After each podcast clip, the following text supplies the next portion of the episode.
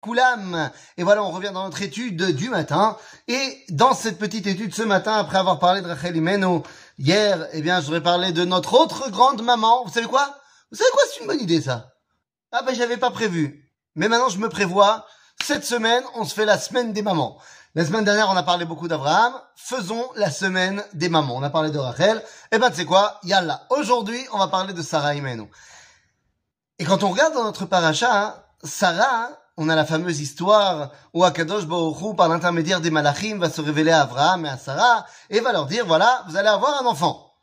Seulement, la Torah nous a présenté Sarah comme étant une femme déjà âgée qui est déjà ménopausée. Achare beloti aitali etna, c'est ce que dit Sarah. Elle dit, après ma ménopause, je vais avoir euh, mes règles. Et c'est d'ailleurs pour ça que la Torah nous a précisé, Chadal liot le Sarah orar kanashim, que Sarah était ménopausée. Donc, eh bien, lorsqu'elle entend que Akadosh Baruch va lui donner un bébé, et Vatitzrak, Sarah Bekirba, est mort. Ma, et ali edna, zaken. Donc, Sarah se met à rire. Lorsque finalement, l'ange demande à Abraham où est Sarah, elle est dans l'attente, et lui dit, et pourquoi tu ris?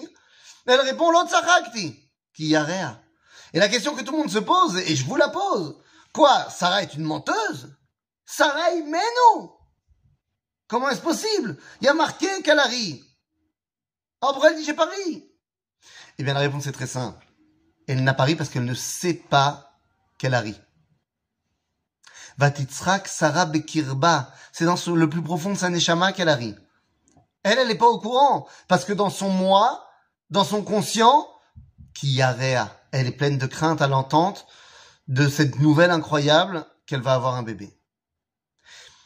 Et la question est la suivante. Pourquoi Sarah, pas remet en cause, mais est sceptique par rapport à la promesse d'Akadosh Baruch Quoi? Akadosh Baruch il peut pas te donner un bébé même si, même si t'as eu la ménopause?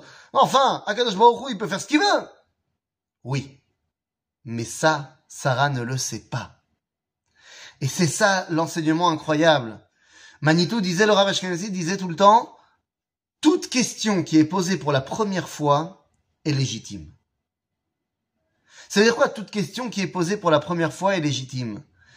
Sarah est la première personne pour qui Akadosh Baruch va faire un miracle et qui va le voir.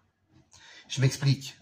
La création du monde, c'est évidemment un miracle, mais personne n'était là pour en témoigner. Le Maboul, le déluge, c'est évidemment un miracle, mais tous ceux qui l'ont vu ne sont plus là pour en parler. Et Noach ne l'a pas vu, il était dans la boîte. Dans le Midrash, il y a le miracle de la fournaise avec Abraham. Mais c'est un Midrash.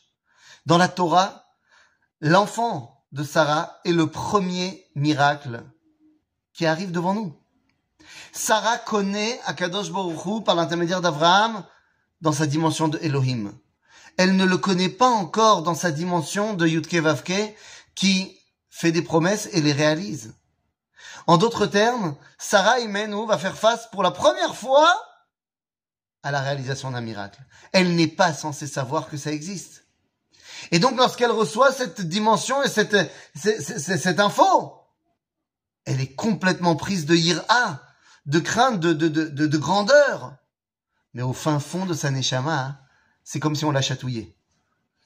La Neshama de Yitzhak, à ce moment-là, est en train de descendre, de descendre, de descendre, et rentre au plus profond d'elle.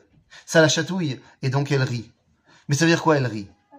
Ça veut dire quoi, va Yitzhak? C'est quoi Tsechok Eh bien, les amis, Tsechok, comme son nom l'indique, le rire, Zetzechok.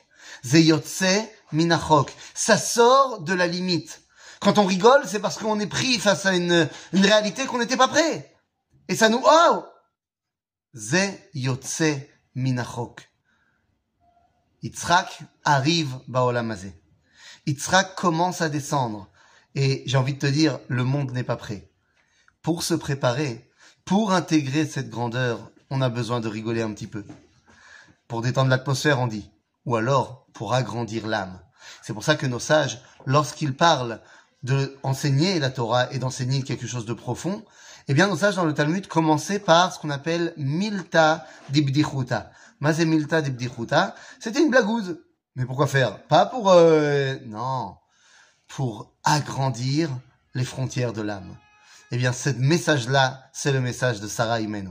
À bientôt, les amis!